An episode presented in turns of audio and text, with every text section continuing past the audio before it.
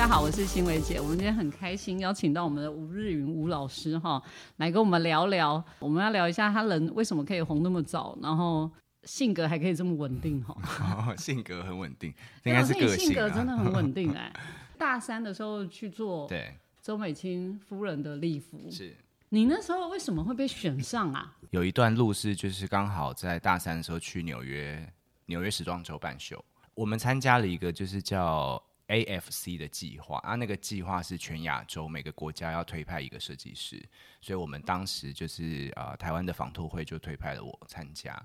对，那到现在那个计划其实一直都还在进行，所以也鼓励了很多后面不管是大学刚毕业啦，或者是已经在创业的一些设计师，其实也都有参加到这些活动。对，所以算是一个从日本发起的一个，算是一个蛮有远见的计划了，就是能够把这种亚洲的时尚啊，到西方的国家能够被看见。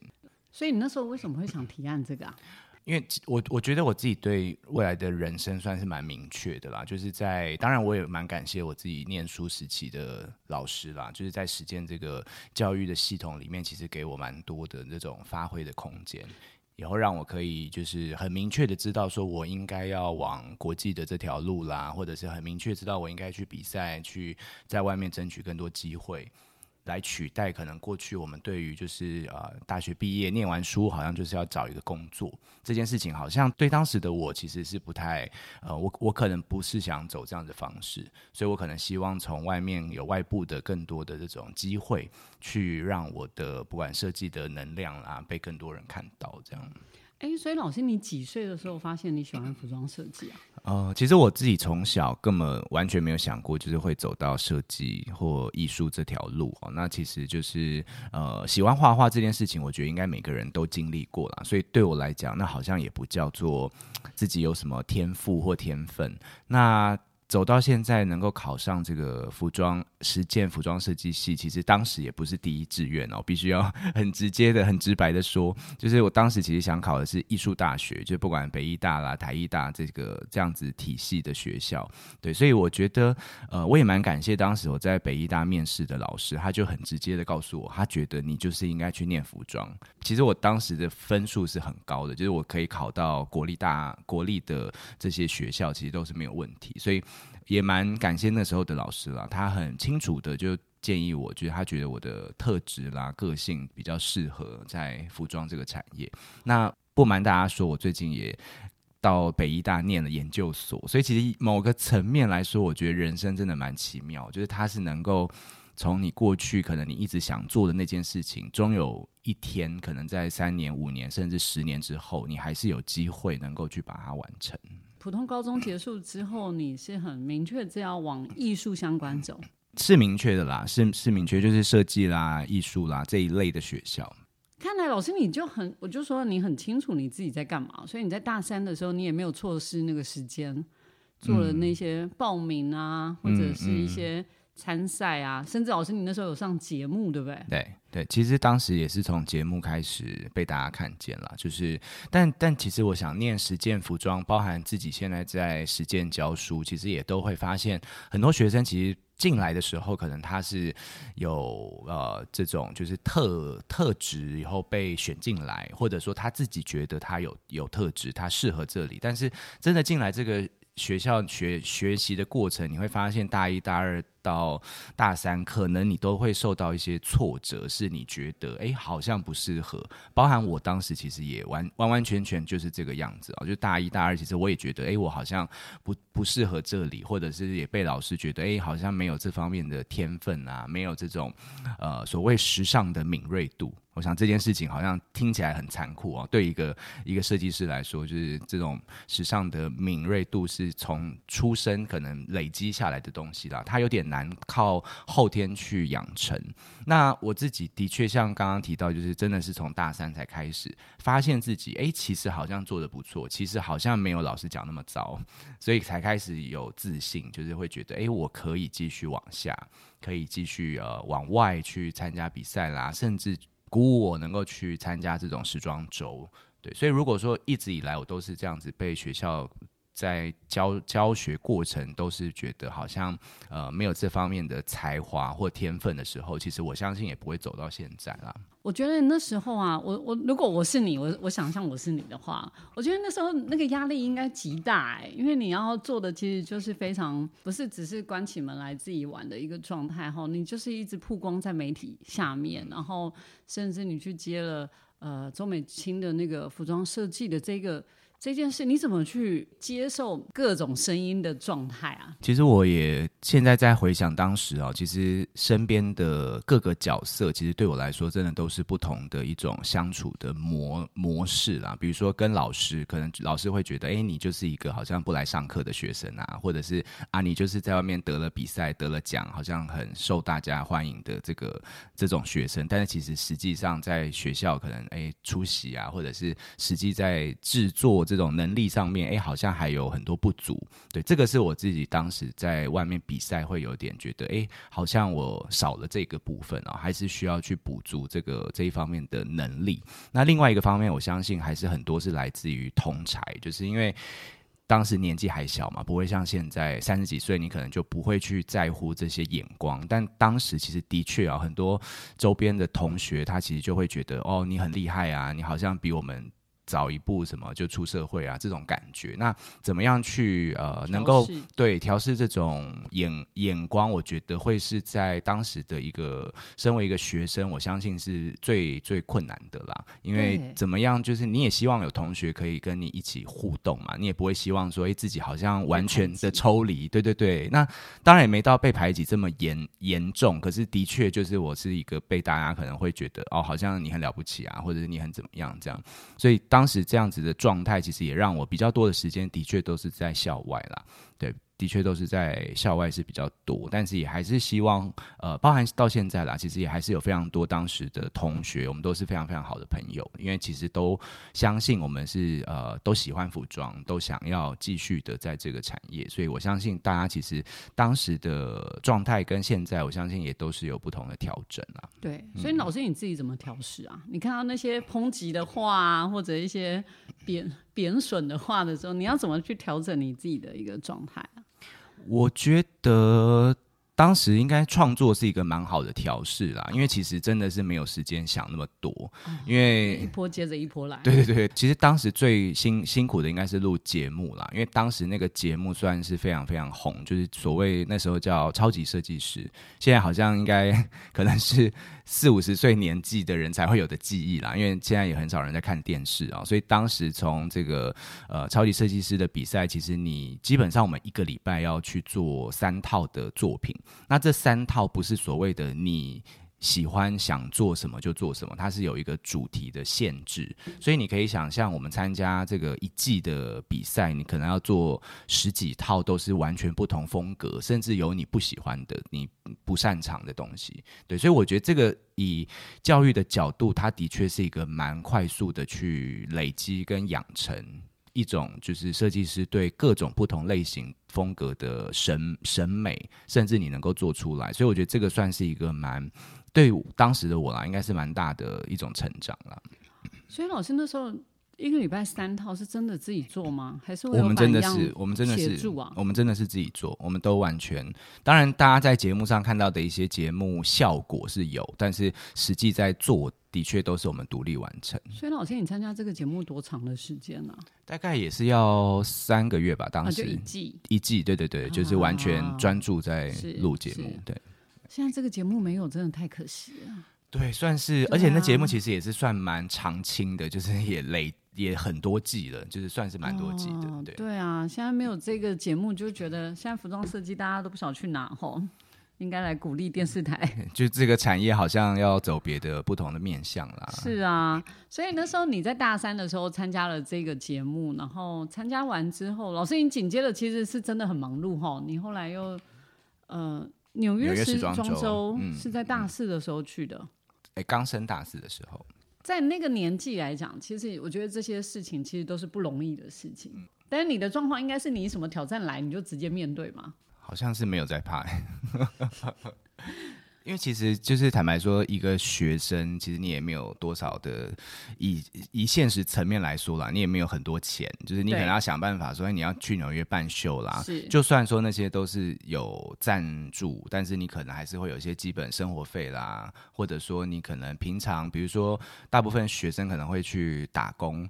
打工去让你每个学期念书材料费，大家应该也都知道，念服装是很花钱。对对，所以当当我如果有那么多的工作，但可能就是必须要去放掉很多，就是所谓的打工这件事情，那就要把所有的心力都放在做作品啦、参加这些活动啦。对，所以其实对当时真的也是算蛮辛苦的啦，就是一个一个呃，有别于其他一般大学生的一种生活状态。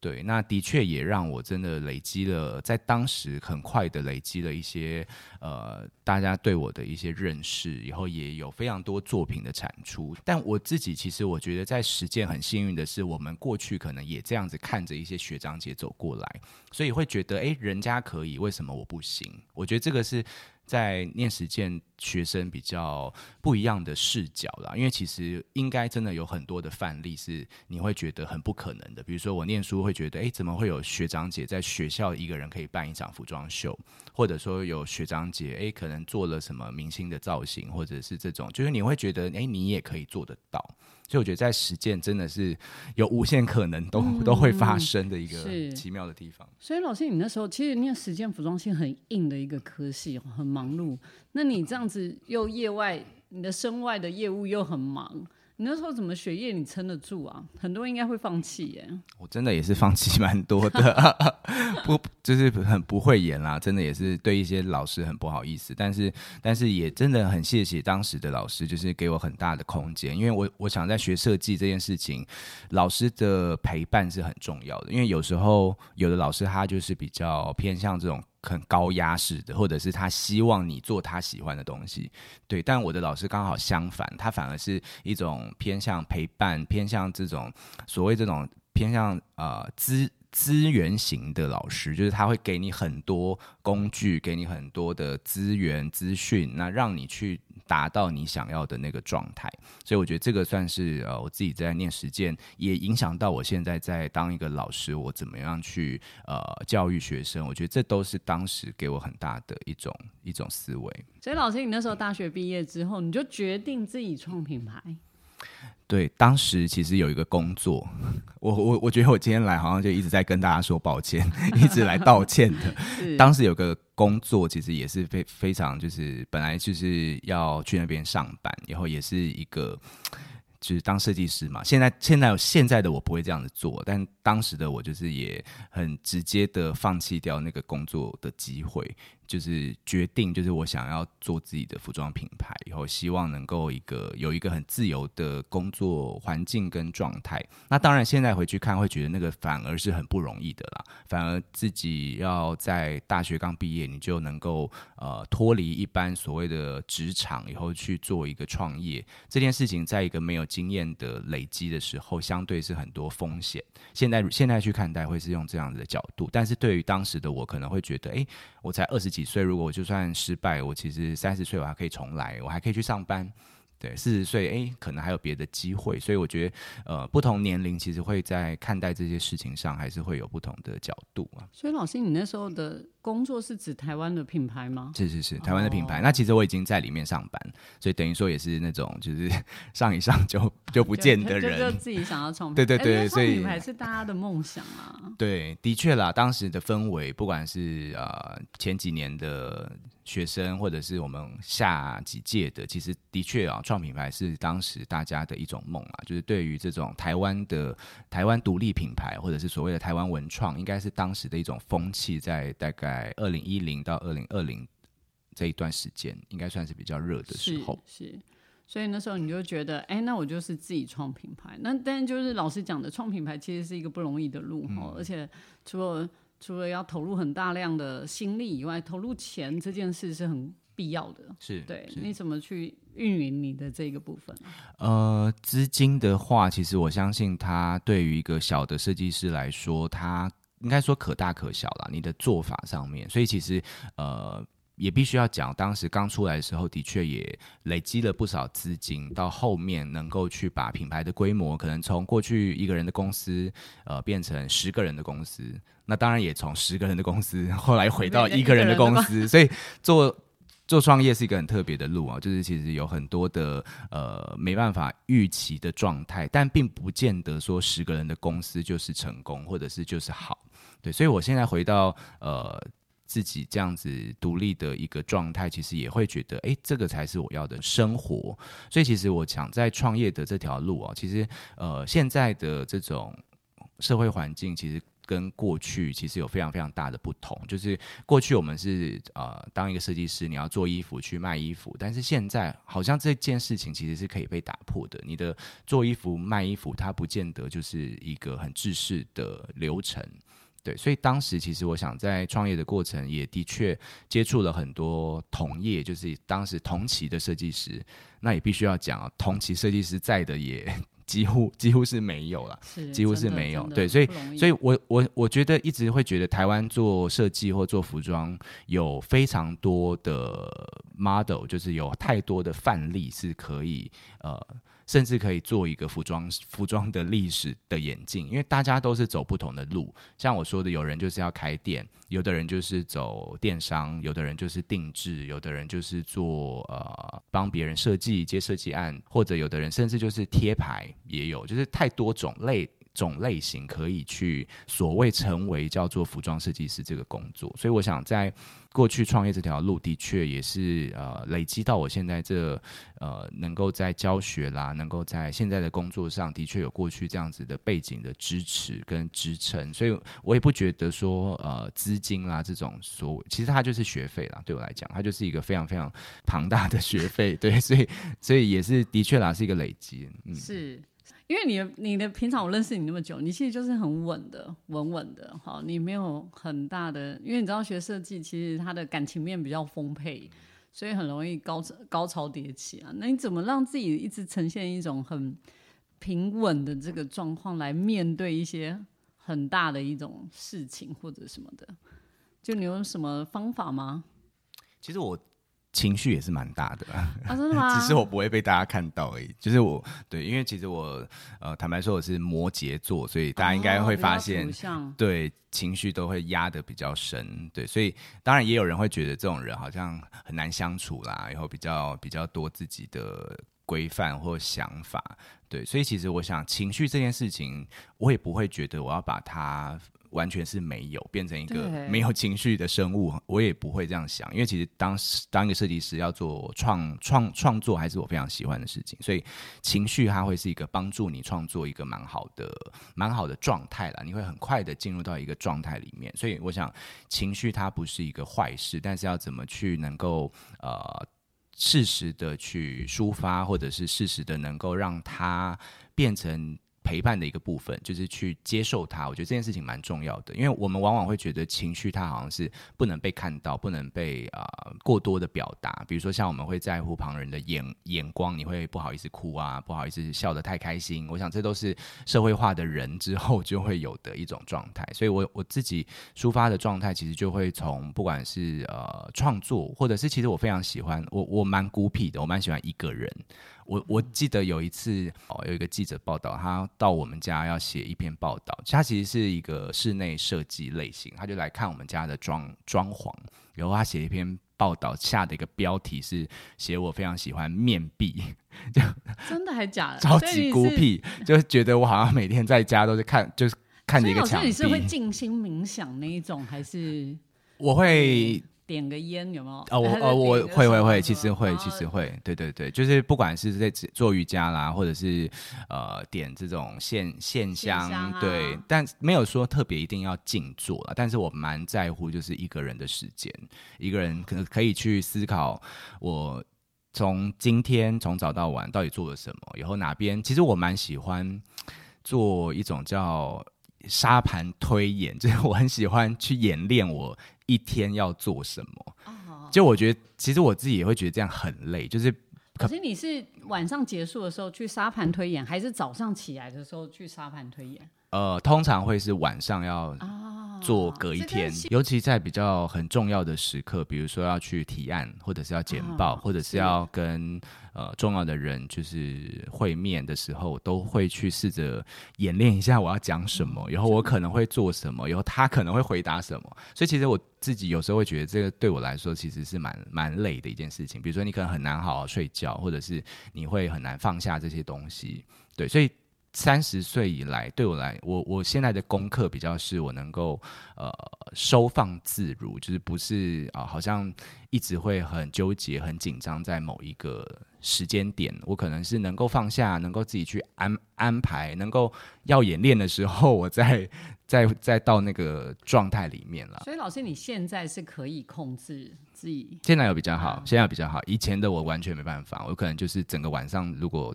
紧张的时候，我就会一整个晚上都很难很难入睡，因为一直在想，一直在讲话，一直在试着呃，到底我明天要讲什么，都会整个演练一次这样。啊。而且是没有没有稿的，我不是说会照着稿念，我就是一个脑袋会不断的整理到底